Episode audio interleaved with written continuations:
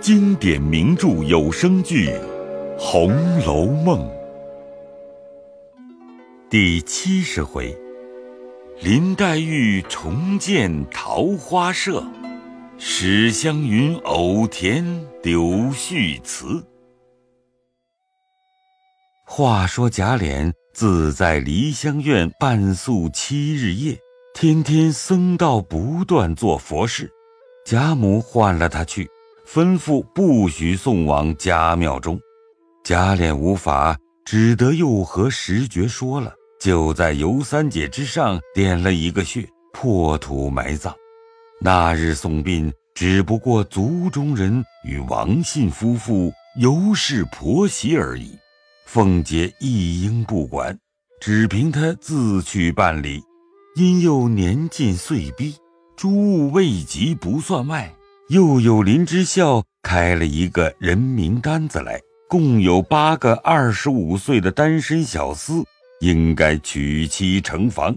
等里面有该放的丫头们，好求指配。凤姐看了，先来问贾母和王夫人，大家商议，虽有几个应该发配的，那个人皆有缘故。第一个鸳鸯发誓不去。自那日之后，一向未和宝玉说话，也不盛装农事。众人见他至坚，也不好相抢。第二个琥珀，现又有病，这次不能了。彩云因近日和贾环分崩，也染了无医之症。只有凤姐和李纨房中粗使的大丫头出去了，其余年纪未足，令他们外头自取去了。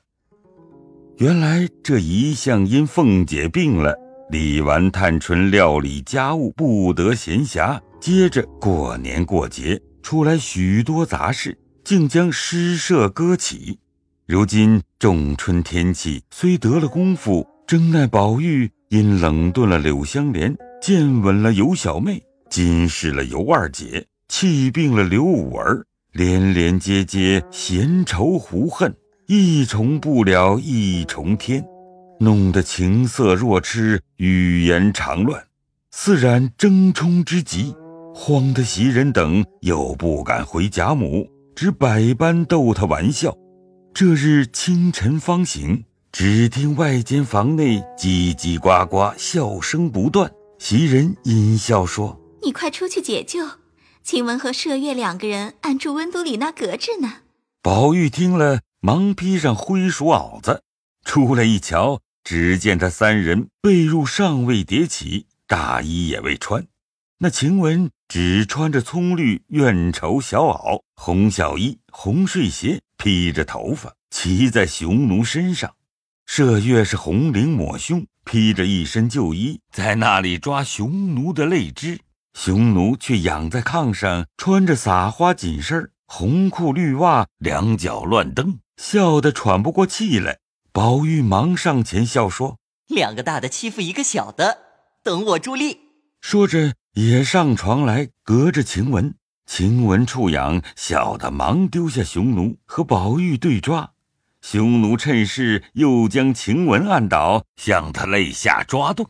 袭人笑说：“仔细冻着了。”看他四人裹在一处，倒好笑。忽有李纨打发了碧月来说。昨儿晚上，奶奶在这里把块手帕子忘了，不知可在这里。小燕说：“有有有，我在地下拾了起来，不知是哪一位的，才洗了出来晾着，还未干呢。”碧月见他四人乱滚，阴笑道：“ 倒是这里热闹，大清早起就叽叽呱呱的玩到一处。”宝玉笑道：“哎，你们那里人也不少，怎么不玩？我们奶奶不玩，把两个姨娘和秦姑娘也冰住了。”如今秦姑娘又跟了老太太前头去了，更寂寞了。两个姨娘今年过了，到明年冬天都去了，又更寂寞呢。你瞧宝姑娘那里，出去了一个香菱，就冷清了多少，八个云姑娘落了单。正说着，只见湘云又打发了翠缕来说：“秦二爷快出去瞧好事。哪里的好事？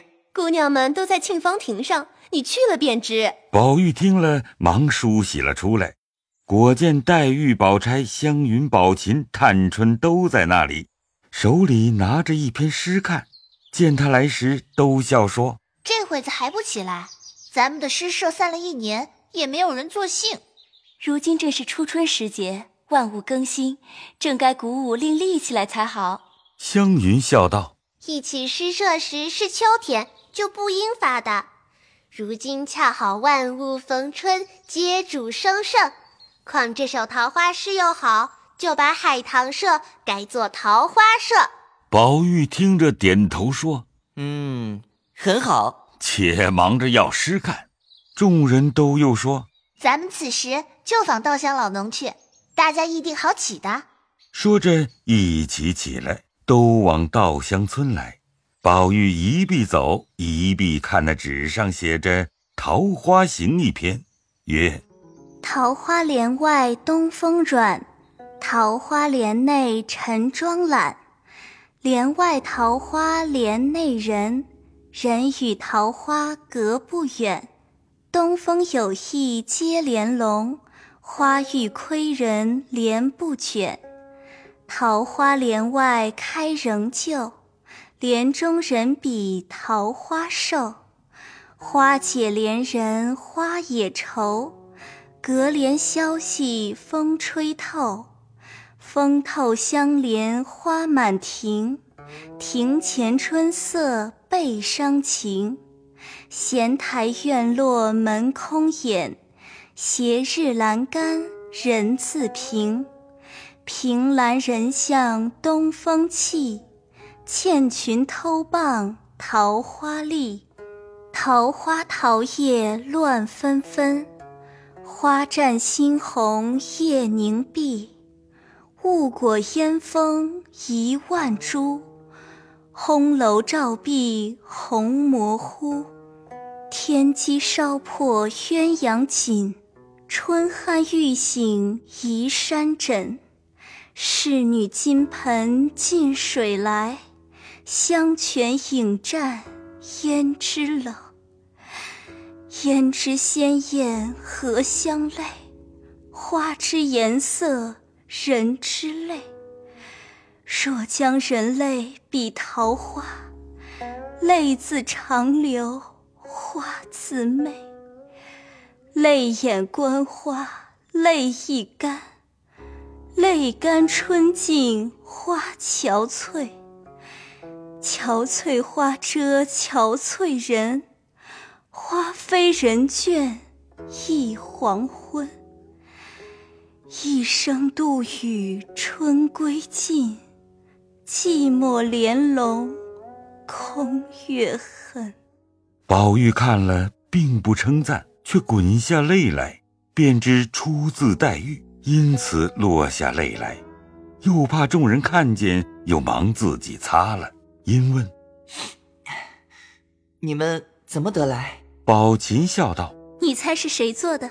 自然是潇湘子稿。”现是我做的呢，哼，我不信，这声调口气迥乎不像横无之体，所以不信。宝钗笑道：“ 所以你不通？难道杜工部首首都做‘从菊两开他日泪’之句不成？一般的也有‘红绽雨肥梅，水性千峰翠带长’之媚语。固然如此说，但我知道姐姐断不许妹妹有此伤道语句。”妹妹虽有此才，是断不肯做的，比不得李妹妹曾经离丧，作此哀音。众人听说，都笑了。以至稻香村中，将诗与李纨看了，自不必说，称赏不已。说起诗社，大家议定，明日乃三月初二日，就起社，便改海棠社为桃花社，林黛玉就为社主。明日饭后。齐集潇湘馆，因又大家拟题，黛玉便说：“大家就做桃花诗一百韵。”宝钗道：“使不得，从来桃花诗最多，总做了必落套，比不得你这一首古风，须得在你。”正说着，人回舅太太来了，姑娘们出去请安吧。因此，大家都往前头来见王子腾的夫人，陪着说话。吃饭毕，又陪入园中来，各处游玩一遍，至晚饭后掌灯方去。次日乃是探春的寿日，元春早打发了两个小太监，送了几件玩器，阖家皆有寿衣，自不必说。饭后，探春换了礼服，各处去行礼。黛玉笑向众人道：“我这一社开的又不巧了，偏忘了这两日是他的生日。虽不摆酒唱戏的。”少不得都要陪他在老太太太太跟前玩笑一日，如何能得闲空？因此改至初五。这日众姊妹皆在房中侍早膳毕，便有贾政书信到了。宝玉请安，将请贾母的安饼拆开，念与贾母听。上面不过是请安的话，说六月中准进京等语。其余家信事务之帖，自有贾琏和王夫人开读。众人听说六七月回京，都喜之不尽。偏生近日王子腾之女许与保宁侯之子为妻，择日于五月初十日过门。凤姐又忙着张罗，常三五日不在家。这日王子腾的夫人又来接凤姐，一并请众生男生女闲乐一日。贾母和王夫人命宝玉、探春、林黛玉、宝钗四人同凤姐去，众人不敢违拗，只得回房去另装饰了起来。五人作词，去了一日，掌灯方回。宝玉进入怡红院，歇了半刻，袭人便乘机见景劝他收一收心，闲时把书理一理，预备着。宝玉屈指算一算，说：“哎，还早呢。”袭人道：“书是第一件，字是第二件。到那时，你纵有了书，你的字写的在哪里呢？我时常也有写了的好些，难道都没收着？何曾没收着？你昨儿不在家，我就拿出来共总数了一数，才有五六十篇。这三四年的功夫，难道只有这几张字不成？依我说，从明日起，把别的心全收了起来。”天天快领几张字补上，虽不能按日都有，也要大概看得过去。宝玉听了，忙得自己又亲检了一遍，实在搪塞不去，便说：“哎，明日为始，一天写一百字才好。”说话时，大家睡下。至次日起来梳洗了，便在窗下研墨，公楷临帖。贾母因不见他，只当病了，忙使人来问。宝玉方去请安，便说写字之故，先将早起清晨的功夫尽了出来，再做别的，因此出来迟了。贾母听了，便十分欢喜，就吩咐他以后只管写字念书，不用出来也使得。你去回你太太知道。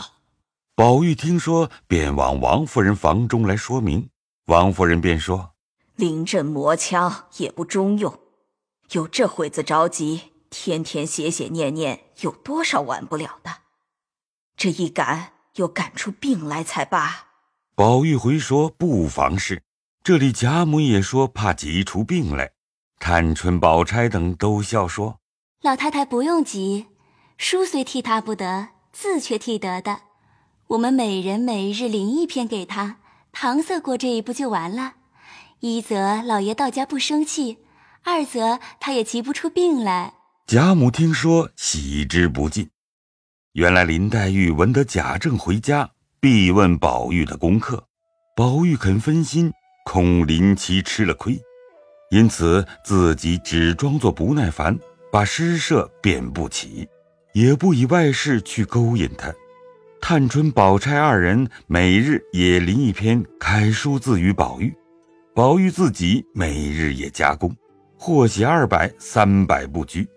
至三月下旬，便将字又急凑出许多来。这日正算再得五十篇，也就混得过了。谁知紫娟走来，送了一卷东西与宝玉。拆开看时，却是一色老油竹纸上临的中王蝇头小楷，字迹且与自己十分相似。喜得宝玉和紫娟作了一个揖，又亲自来道谢。接着史湘云、宝琴二人皆亦临了几篇相送，凑成虽不足功课，一足搪塞了。宝玉放了心，于是将所应读之书又温理过几遍，正是天天用功。可巧近海一带海啸，又遭到了几处生民。地方官提本奏文，奉旨就着贾政顺路查看赈济回来。如此算去，至东底方回。宝玉听了，便把书字又搁过一边，仍是照旧游荡。